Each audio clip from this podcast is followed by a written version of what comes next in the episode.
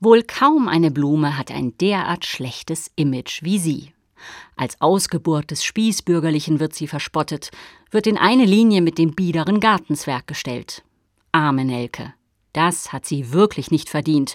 Und mal ehrlich, klingt so Spießigkeit?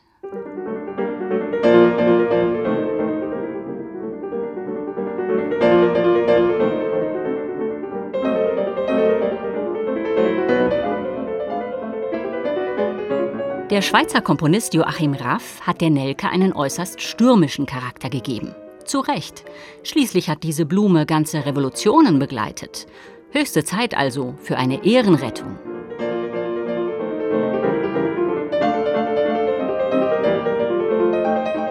Nelken werden seit der Antike gezüchtet.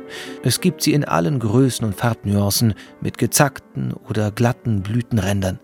Der botanische Gattungsname Dianthus kommt aus dem Altgriechischen und bedeutet Gottesblume. Gottesblume, na also. Noch dazu mit Talent zum Flirt. In einem Lied von Theodor Storm und Max Reger schickt ein Mann seiner Liebsten morgens ein frisch gepflücktes Nelkensträußchen und landet damit einen Volltreffer. Denn abends beim Tanz trägt die Liebste das Sträußchen an der Brust und lächelt strahlend. Ich ward ein Sträußchen morgens früh, das ich der Liebsten schickte. Nicht ließ ich sagen ihr, von wem, von wem und wer die Blumen pflückte. Auch Arnold Schönberg verbindet die Nelke mit der Liebe, allerdings mit einer unglücklichen. In seinem Mädchenlied lässt er eine junge Frau über die Abwesenheit ihres Geliebten klagen und nutzt es schamlos aus, dass sich auf Nelken ausgerechnet verwelken reimt.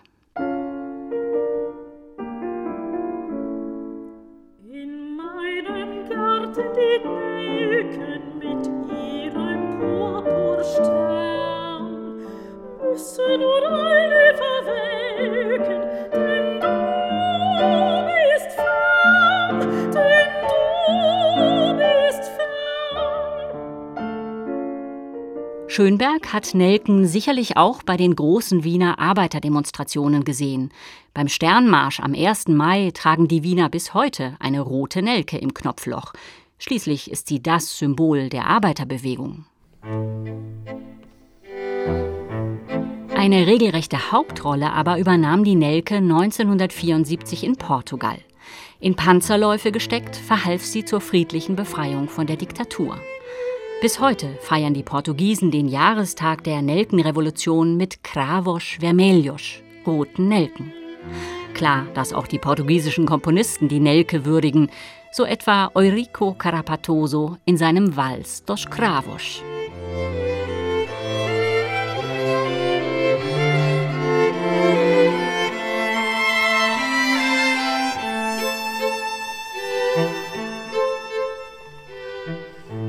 Eine Revolutionsblume braucht einen starken Charakter.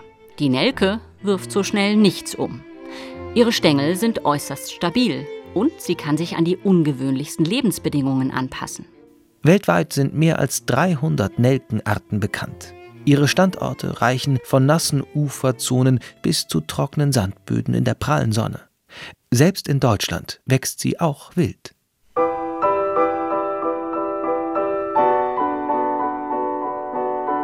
Die vermeintlich altmodische Spießerin ist in Wahrheit also eine charakterstarke Kämpfernatur. Und noch dazu galant, wie Robert Stolz weiß.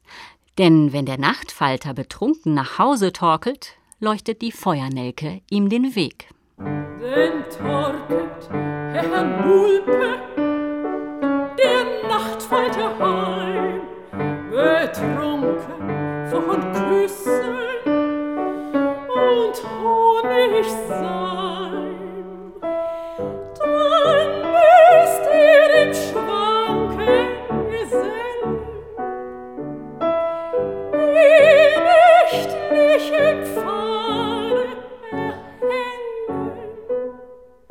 Das Fazit ist also erfreulich. In der Musik braucht die Nelke keine Ehrenrettung.